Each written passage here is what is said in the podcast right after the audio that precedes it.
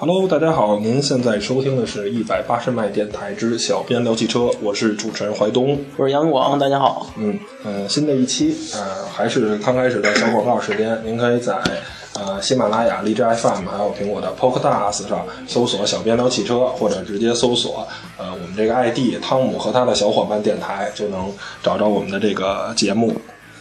嗯，还是咱们这个留言的环节，哎，杨广先念一下。哎，一位 ID 叫蛮力的朋友说：“你们这个是这个是多长时间更新？”然后说是节目越来越好了，加油！嗯，这个谢谢这个呃网友的支持。我们这个应该是每周的呃周五晚上更新，然后今天因为啊周五我们有点活动，然后呢，所以就周四先把节目给大家了，对，一会儿就给大家传上去，嗯。对，还有一位 ID 叫 Surprise 的人生的朋友说：“你节目做的不错，加油啊！”还是一样，谢谢大家，您的这个支持是我们最好的鼓励。嗯，第三位是一位冰淇淋，不是 提拉米苏。你你你刚才不是吃过饭吗？怎么又想着吃了？那个没吃点点。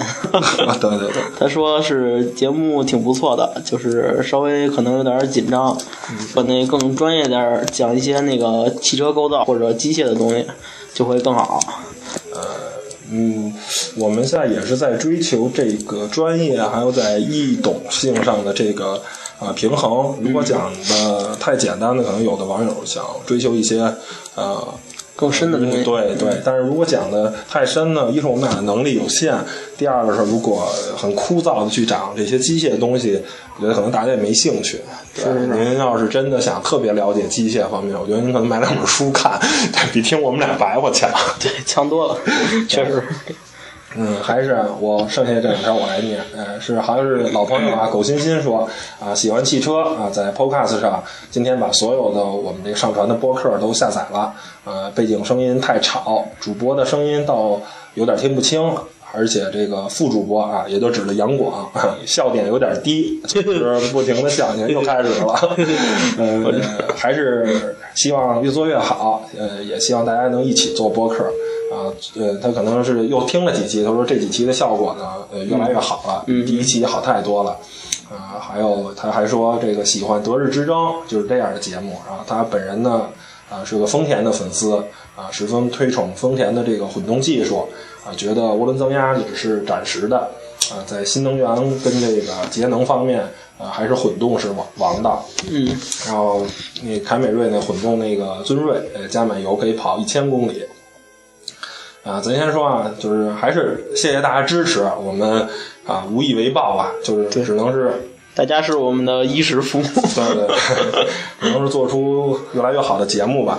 然后关于混动技术呢，我我怀东也是这么认为的。我觉得呃，用涡轮增压来降低排量税，或者是呃提高动力的话，对对，我觉得可能混动。比他们可能更好吧，更更省的这个燃油。然后还有一个叫 Terrace GH 吧。然后这位网友呢说，呃，请问，呃，为什么很多人说涡轮增压只是呃目前的一个趋势，以后就没有那么流行了啊？涡轮增压的好处跟坏处，呃，对车的发动机磨损会增加吗？然后油耗也会增加吗？比如一辆 2.0T 的车跟一辆 1.5T 的增压车，呃。是否也能达到二点零的排量动力？哪辆更省油？它应该是二点零自吸啊。对对对。然后这还有什么是双涡轮？跟普通涡轮有什么区别？是。呃，这个涡轮车首先啊，最大的好处，我们也是多次在节目中就说过了，就是降降低汽车的排量，对，保证动力的前提下降低汽车的。就是明码的数字一点几，一点几点。对对对。然后呢，好处呢就是降低排量税。呃，在中国现在排量税肯定是。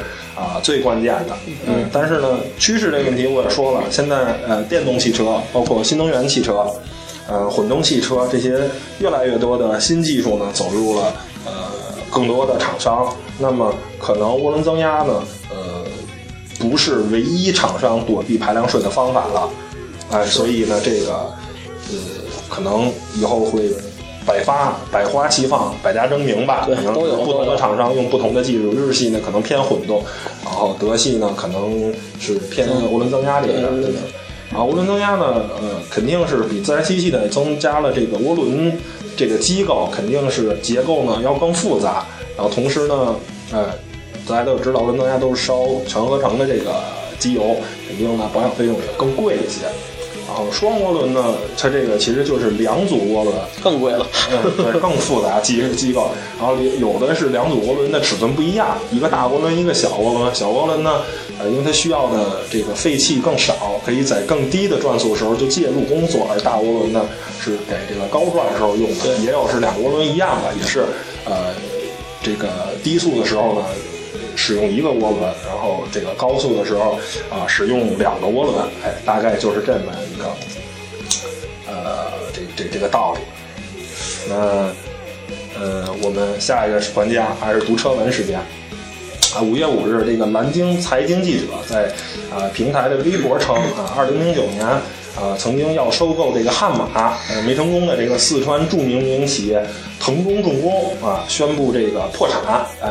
但是呢，这个现在这个官方啊，腾中重工表示啊，停产这事儿呢绝对没有，哎，啊，这是无稽之谈。嗯，啊，公司呢整个运营状况呢，一切还都是非常正常。嗯嗯，这个这是留言是吧？还是真？应该是吧。其实就是 怎么说呢？留言呃，至于智者是，你你还是看成果，这车造出来了就就。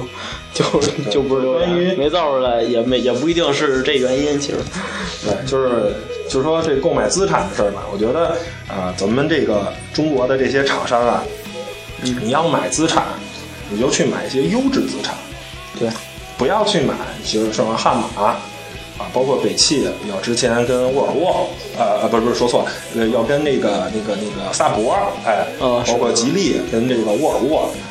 买的都是这些，说实话，经营不是特别好，甭管这个品牌好不好，但是呢，啊，整个经营状况都不是特别好。我觉得您他在老外的手里，他做不好这个企业，并不代表在中国手里他就能成功，没准还是那个样子。除非你像塔塔，我买的是个品牌，我并不说着眼于我这个企业短暂能啊就能够带来利润。我追求的是一个长期的啊，我要的是这个品牌，我考虑这个十年、二十年以后啊，我把这个品牌重塑，哎，是这么一个哎，可能对一个企业的收购可能是更好的这么一个呃东西。如果您只是追求啊，我这个买了品牌啊，我要成功，我要赚钱，那您可能我觉得还是像之前东风跟 PSA 的这么一个合作，哎，去买那些正在赚钱的公司。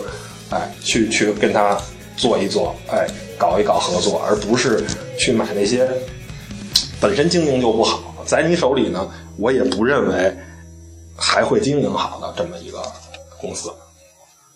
哎，下一条车文，五月八号，摩根三轮车在北京正式发布，啊，同时呢，售价呃是八十三万到九十一万元之间，呃，还可以在这个。基础配上进行选装，呃，此次这个摩根的这个三轮车呢，呃，全球呢预售是五十万呃五十台，然后呢在呃中国可能分配到了九辆，然后呢，这这这个车呢在中国目前是没法上路，只能作为一个啊收藏啊的使用。还是摩根这个品牌呢，呃，本身啊。是一个非常有历史啊，而且也是一直在生产这些复古的汽车呃，跟复古的这种摩托车，三轮摩托车。呃，说实话，呃，可能在对于中国来说，他们应该就是一个非常有品位的土豪的这么一个玩具啊。大家不要说这个价格啊、性价比什么东西，这些车跟摩根真的一点关系都没有啊。如果您去按啊。发动机啊，变速箱啊这些东西去聊，呃，那没得可聊。那你就以回头率来说，我觉得这个价位，如果你买一辆跑车的话，绝对没有开一辆摩根的这个回头率高。但是前提是你根本就上不了路。你可以上，交警会人家抓吗？交警会跟你聊聊，就是土豪玩家的 土豪玩具，对，收收藏品，嗯，对。这只能搁他家那个车库里跟人显摆，哎，你看我这还一三轮，八十多万。对对对对对对，是这意思。嗯。然后还有一个下一条传闻是关于雷克萨斯国产化的这个传言一直不断，但是近日呢，海外海外媒体报道说，雷克萨斯官方不会在中国啊生产雷克萨斯品牌的汽车。嗯。原因是质量无法保障，啊，还是会以这种呃进口的方式，哎，去继续向中国呃销售这些雷克萨斯品牌的汽车。是，我觉得高端车还是进口的会有保障一些。嗯国产了，国产的话，当然就是不会那么容易的。我觉得这个呢，就是一个是吧，理理想主义跟现实的一种冲突，就是这个在经济利益。呃，面前跟这个品牌啊，它的一个矛盾，就是雷克萨斯呢，一直以这个呃稳定可靠，是吧？这个全这个故障率极低的这个呃数据来来来在标榜自己的品牌，但是呢，因为你产用只在日本生产，嗯，价格很贵，你在全球的市场，尤其是在中国吧这么重要的市场，它销量并不好。其实嗯。可以，我觉得可以学一些 ABB，奥迪。奔驰、宝马，它也是呢，只把高端汽车作为进口车型，那 S 七还有 A 八，哎，但是我像这些低端的汽车，哎，就是五十万块或者六十万以下的这个中低端之类，哎，对我进行一个哎国产化，这样的话呢，就是大概最少能有一个百分之二十左右的这个汽车市场售价的这么一个，呃，能能能能有一个下降，这样呢市场会好一点。比如说像雷克萨斯那个混动汽车 CT 两百，它跟这个呃呃普锐斯是完全的一样的动力总成。对，一个我觉得，对我觉得你像这种轿车，哎，它去做一个国产化是没有任何问题的。是，对你都二十万左右，对对，二十多万、三十多万，是不是？这无所谓。呃，ES 这种车型，我觉得做一个国产是没有问题的。但是你像 LS 那些或 LX，哎，那些高端车百万级的，哎，您可能还是继续选择进口来保证它的品质，是吧？这些百万级的这些买主，可能也不是很在意这个百分之二十的这个呃降价。是，但是您中低端市场还是，我觉得还是国产吧。你。那三家，那你的竞争对手们都选择了国产化，而你不选择，你可能就是在市场上，对，您可能太注意这个理想主义了，在商业现实上呢，可能就差一点。还是向那些大厂、丰田了之类的学习。嗯嗯。然后，好，下一条车文啊，国外媒体报道，宝马的 i 系列啊，就是那个 i 三跟 i 八啊，将会新增呃一款叫 i 九。这款车呢，最快将于二零一六年亮相。啊，这个 i 九的定位呢是一款四门的运动型车，呃，是基于 i 八的平台打造。啊，新车呢还会继续使用这个碳纤维来减轻车重。动力方面呢，跟 i 八是一样的，有一一台 1.5T 的双涡轮增压发动机和电动机，哎，组合而成。呃，最大的功率可以达到三百六十二马力，扭矩呢是五百七十牛米。哎嗯，不错。对，这个就就看它的价了。混动呢，呃，这种超级跑车肯定是未来的，我相相信，呃，肯定是趋势，这个是毋庸置疑的。啊，法拉利、保时捷还有迈凯伦这三家超级跑车都选择了通过混动，啊，来降低油耗。对，包括就算是超级跑车，你也要为环保做一些事情。而且呢，电动机呢最大的好处，它就是啊没有扭矩的低扭的这个延迟。比如你那个挪个车，你就不用打火了，对对，就靠电动模式，哎，挪了。对，而且可以非常好的弥补哎这个汽油机的这个缺点。对，低转的时候这块乏力，我用电动机来把这段时间。过渡过，哎，就好了。嗯，那咱们这个下半段呢，啊，没做预告，但是呢，是我这个呃，我这个之前的同事啊，啊，尚元姐给我发了一个东西，她说那个就是呃，文章呢主要是讲这个汽车，哎，就是屁股后面有好多那些标，哎，对对对，什么呃 T S I 啊，啊，花车呀。啊，VVTi 呀 VVT 哎啊，对这些 STW Drive 的，就类似于这些，哎，他说这些东西呢，我不明白是什么意思，你应该给大家讲讲啊，因为他说这个东西，哎，非常好，这里边呢后因为后面的尾标这个东西啊，既涉及到发动机技术。哎，也涉及到驱动形式，是还涉及到这个车系，哎，是一个呃非常有意思的东西。那我们一会儿是随意写的，这个对，我们一会儿呢，可能给大家讲讲这些东西。嗯啊，咱先稍微听会儿歌，我们稍微休息一会儿，好吧？嗯。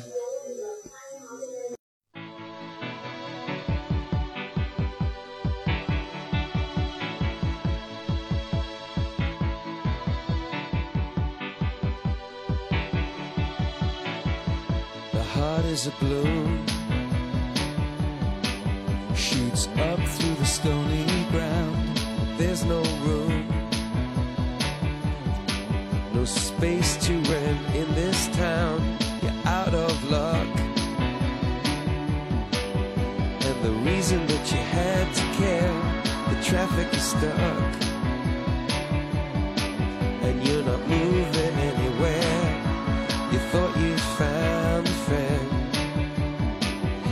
take you out of this place. Someone you could lend a hand in return for grace. It's a beautiful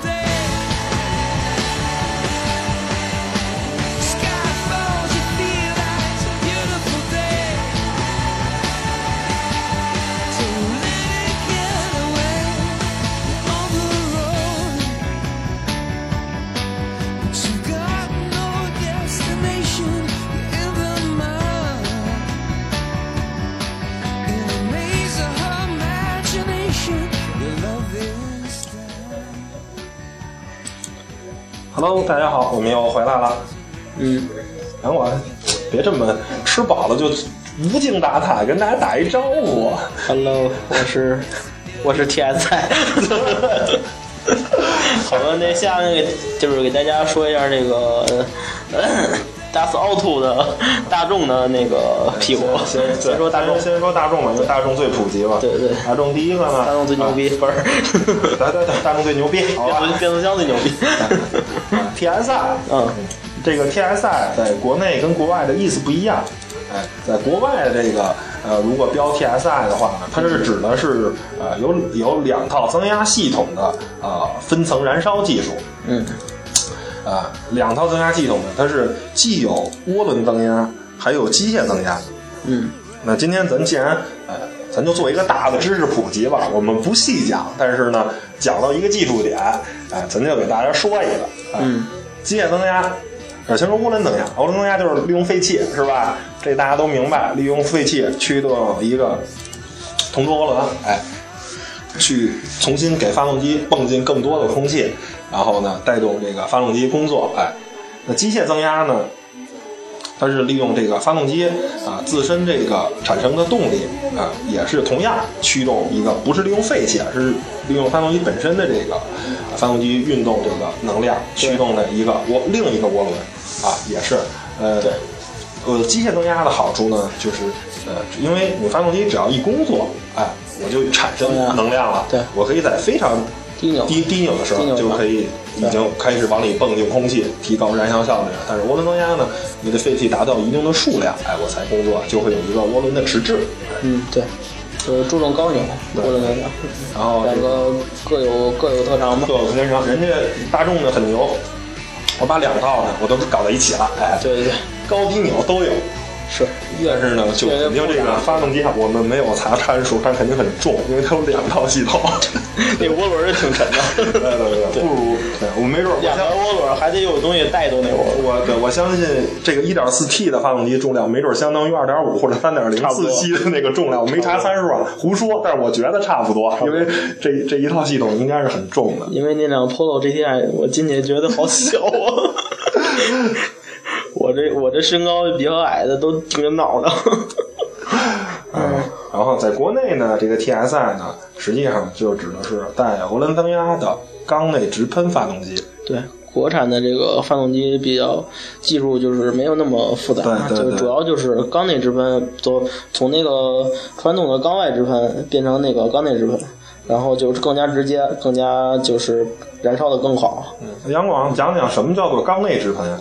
缸内直喷就是把屁崩里，不是 把屁还行，屁屁是下一个话题。哦，就是那个一般一般就是那个先讲讲，咱们别讲那个，咱就讲普通的呃化油器、电喷，再讲到缸内直喷，应该是这么一个进化过程。是是，化油器就是那个一嗯油和那个空气先到那个一个发发油器不是一圆的吗？那种啊就是一个机构吧可能有人就是一浮子，然后在那里哗混合变成油气混合物，然后喷到一块儿灌的那个缸内缸内，然后回来然后梆一点，哎着了。工作了。对那什缸么叫做电喷呢？电电喷就是电动燃油喷射，它主要控制这个燃油吧，嗯就是那个喷油嘴儿就不用没有化油器了，直接有一个电控系统控制这个喷油嘴儿。由机械的对对慢慢向电子转变对。，因为那个现在那电子化，呃，也改变微软这种东西的出现。电那对，然后就是。啊，我一边喷着油，然后空气再进来，就是一边喷一边混，然后再进再进去气缸再燃烧。那那最后啊，讲到最后，什么叫做缸内直喷？缸缸内边直喷其实就是把喷油嘴换个位置，然后塞到那个缸里边去了，然后空气就先进去，进去之后，然后我再往直接用那个直接喷往往那个缸里边啊，喷，就是没有气门儿，外边，哎，气门儿负责进气，我对对这个喷油嘴儿负责喷油，哎，在缸内完成分工更加明确，然后燃烧效率也好，就是环保了，也更加环保。了。这个最后就扯到了这个所谓的这个分层燃烧技术。嗯，是这个嗯，推荐大家啊关注一个叫做三十八号美系性能控，对哎这么一位呃。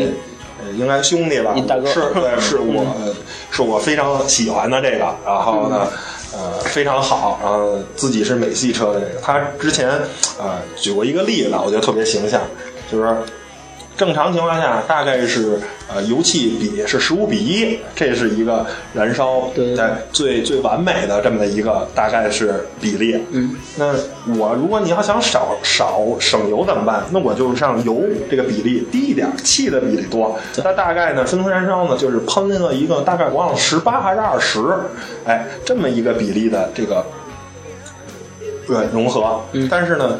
这么小，就说白了，就一间屋子，你放一屁，根本就没屁味儿。对你根本就点不着，那点不着怎么办呢？一点一点放。对，就是哎，就是就不要脱裤子放屁了，就是在一个小的空间内，哎，它是在中间这个这个二十比一还是十八比一，我忘了，这个、嗯这个比较稀薄的气体，中间点一个十比一的一个油芯儿，哎，非常浓，哎，这时候呢，我这油芯儿用。这个火花塞我给它点燃了，哎，油芯儿一着就顺便，哎，就等于当成一个把那屁也弄着了 对就把边上那二十比一的也给混着了。这个就是所谓的，如果如果是大家比较粗浅的解释，但实际呢，嗯，相对来说呢，挺复杂的对，没有我说那么简单，但是您可以简单的理解为就是这样的。然后呢，大概呃就是可以提高这个整个的这个效率。对，如果你要真想了解的话，就考上那个德国的那个 那个机械工程师，您就你绝对可以了解这个啊深层的技术。刚才我们说的就是这个 P 的这个这个技术呢，大众的叫做 TFSI，就是分分层燃烧的缸内直喷，然后配上涡轮增压技术。这几年就是奥迪车型上常见的这个尾标对。对对，TFSI。嗯，好，下一个呢就是 TDI，哎，就是柴油的涡轮增压直喷技术。这个其实我们之前在节目中也说过，这才是最好的。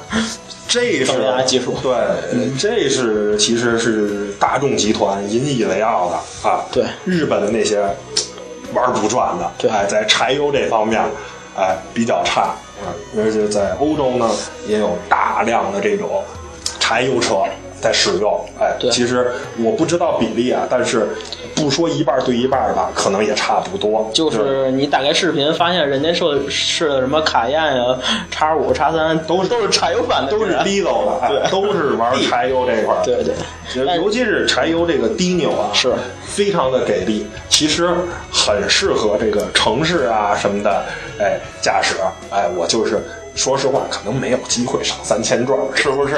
您炸高转没意义，没机会。花钱买好车，别买我。呃，而且那个就是不知道你知不知道，那个日本人现在就研究一种特牛逼的技术，就是汽油的压燃，啊，就是很但是很难克服的，就是那个可能是压缩比的问题。嗯大家也都知道，就是汽油压缩比要求比较低，嗯柴油比较高。如果那个汽油压缩比高的话，容易爆燃嘛，不是？嗯它没有柴油燃烧那么稳定。其实还是柴油机好。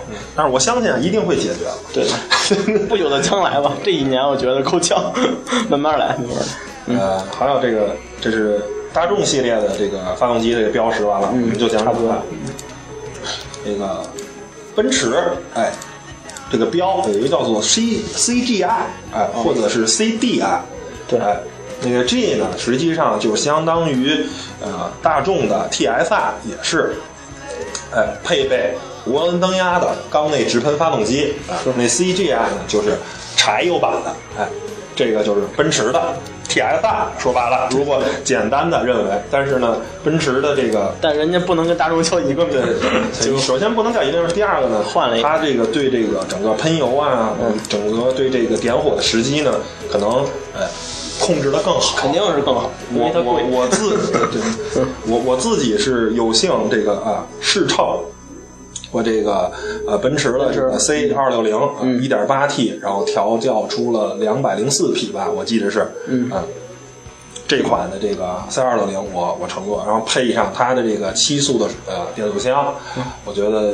非常的迅猛啊，就是悄无声息的这种加速感非常好，不会对不会有很突兀的那种顿挫，就是奔驰还是会造一辆很快的车，但是呢，我又不会让你那么的不舒服，我的动力来的还是均衡，对对，是一个非常平衡的，嗯很快。我记得 C 二六零，呃，媒体测试是七秒多吧，其实并不，你看着它那个参数，对，但是跟它啊二点零 T。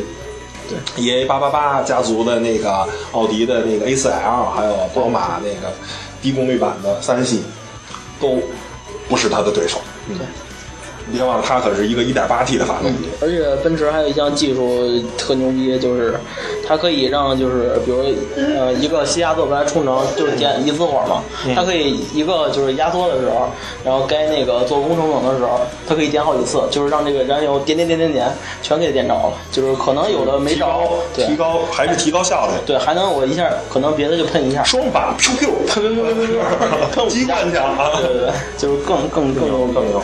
对。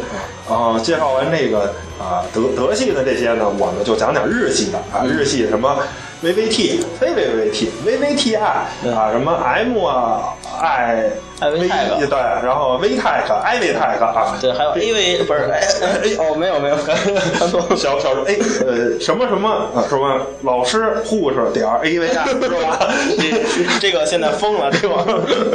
咱们还是回归微微微微体吧，VV 体。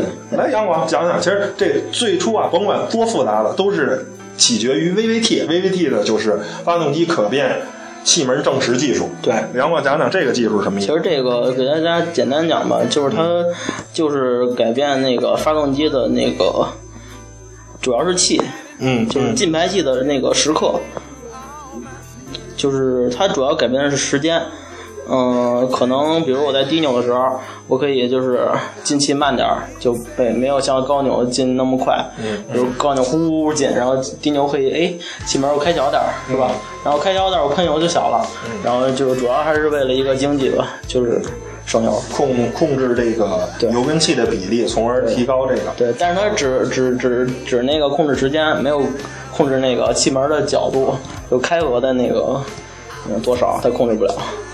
啊，对，加了一个 I 呢，就是电子控制，还是从对对对。哎机械的转化电子，还还得电子还得电子。还是就是更高效，嗯。对啊，更智能，哎，就就是这这这个就是。现在整个发动机，呃，不光是发动机，甚至整个汽车上也越来越多从机械哎转化成电子，因为电子呢，呃，根据你嗯，驾驶员主动的这种现在这个驾驶的意图啊，包括你选择运动模式啊、经济模式，对对对这样的话呢，通过这个 ECU，哎，电那个电脑系统来回切对，就是如果是机械的话，你可能就做不到机械化油器你给多少有多少，我跟你说。对吧？还是通过电子啊，它这些机器就明白啊驾驶员的意图了。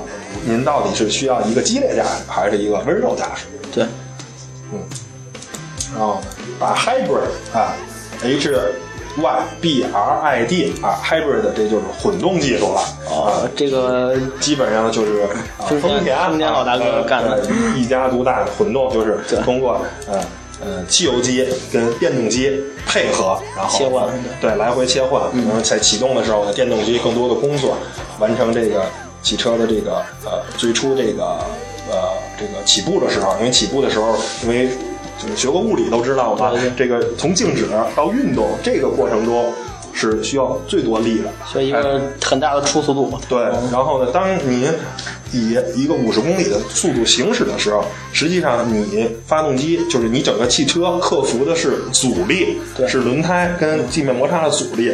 哎，就是如果我把这个力我可以克服了，就汽车就一直就是以五十公里的这个速度哎行驶。对。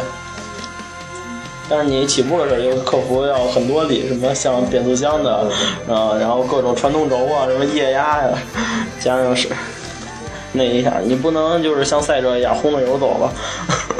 然后还有这个 DM 啊，就是这个混动的跟纯电动车的这种结合啊，嗯还是就是基于这种混合动力技术啊的一个汽车，但是可能应该是类似于比亚迪秦吧，啊，嗯就是它配备了一个更大的电池组。说白了，我可能电池组足够一个汽车啊行驶五十公里或者七十公里这么一个啊更远的哎这么一个行驶距离一个续程啊，因为像呃呃普锐斯这个纯电模式只有三公里，有非常鸡肋的纯电动模式。它那是纯为了堵车用。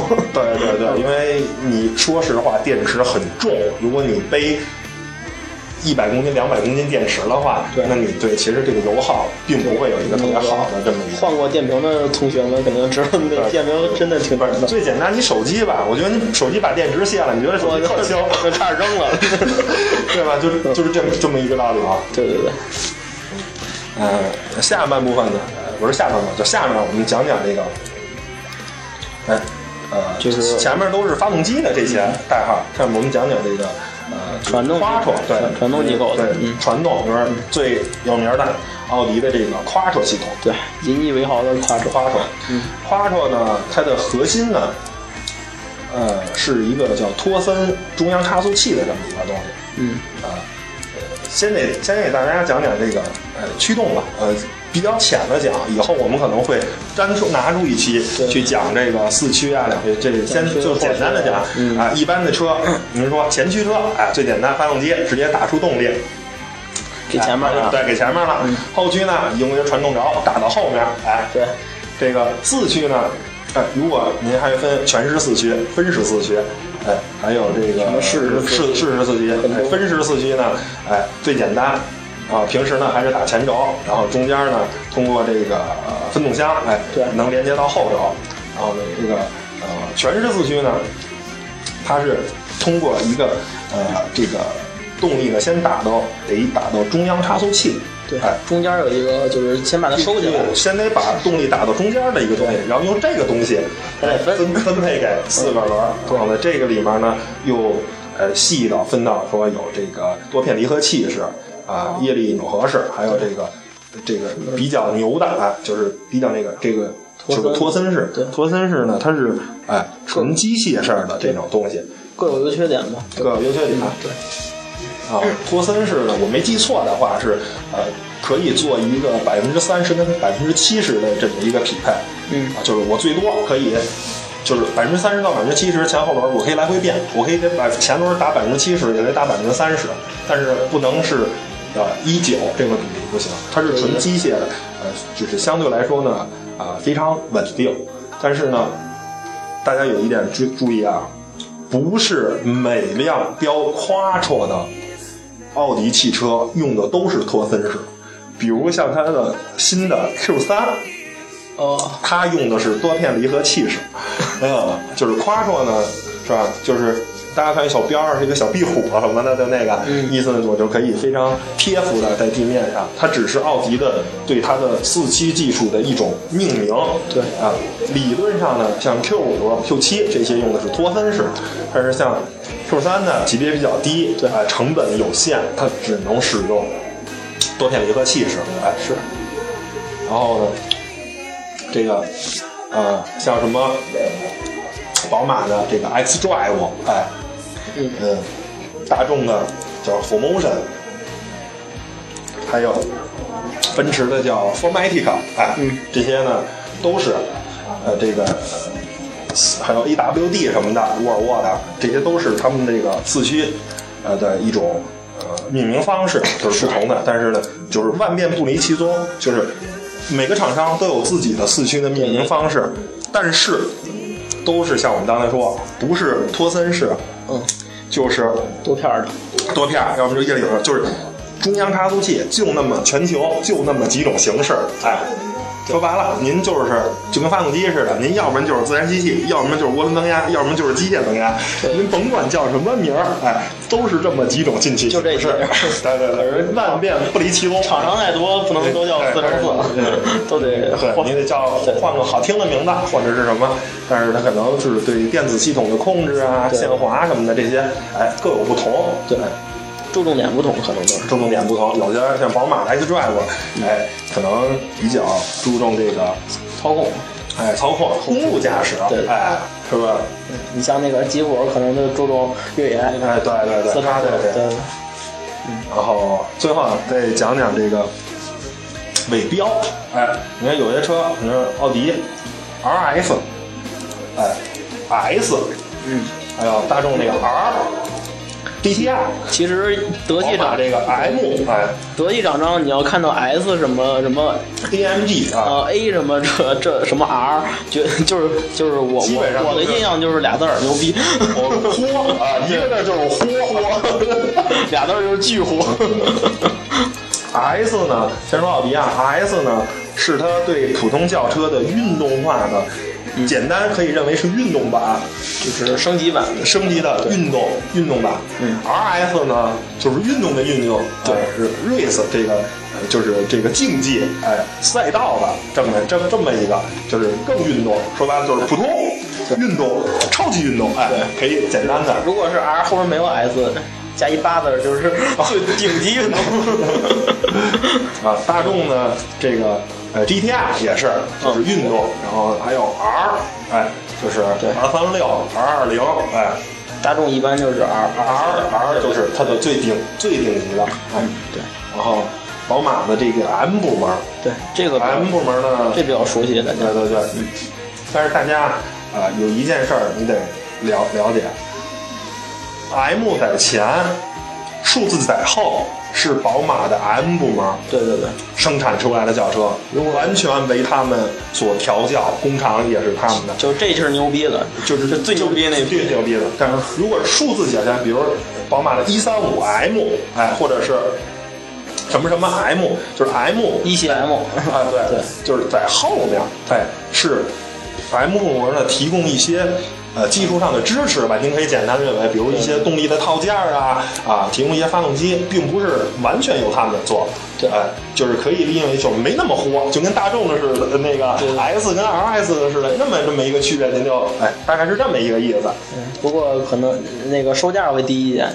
对对对，这是这是肯定是。是前几年出的那个宝马一系 M 酷配，嗯呃，六点零什么六点零六缸三点零双涡轮增压那个，嗯，那还是限量版的，虽然它不是纯 M 一线 M，哎，我这限量，而且还是操控乐趣啊，都动力并存的，嗯然后呢，最后一个奔驰的 AMG 哦啊这是我这是我的最爱了。AMG 对这个这个确实看着就这几个字儿，奔驰设设计都猛，对猛，就是也是它的这个呃，它的属于改装车部门，它的它的自己的改装车，对，改自己只改奔驰。据，说是啊，嗯，每辆的这个 AMG 的这辆汽车都有呃自己的工程师去组装他们的发动机，嗯，然后最后呢，工程师还要在这个发动机上啊签下自己的名字，属于这个就跟开小灶似的，哎，我我我对专专门能造这么一辆啊。那个运运动化套件的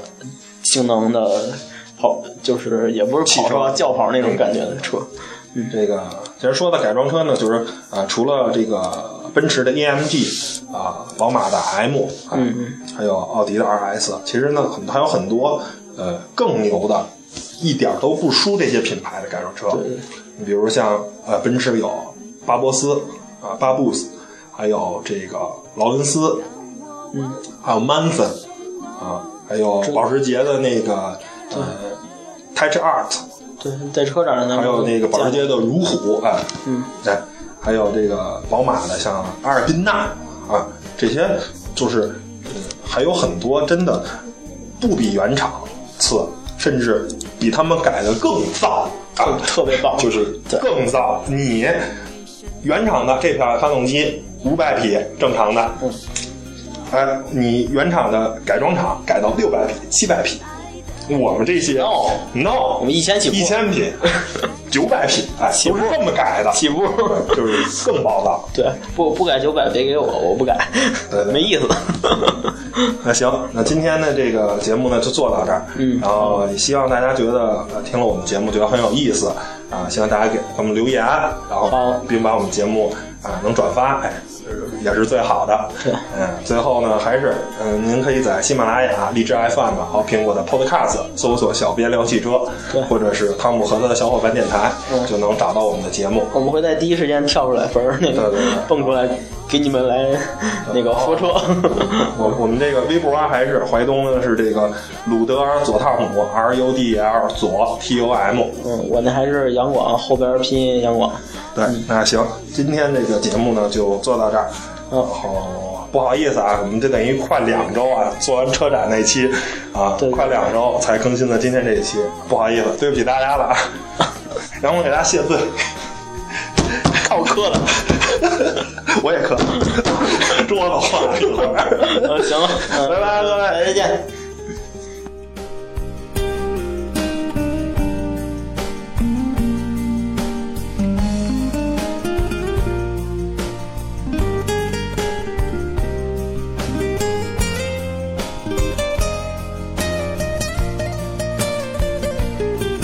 你都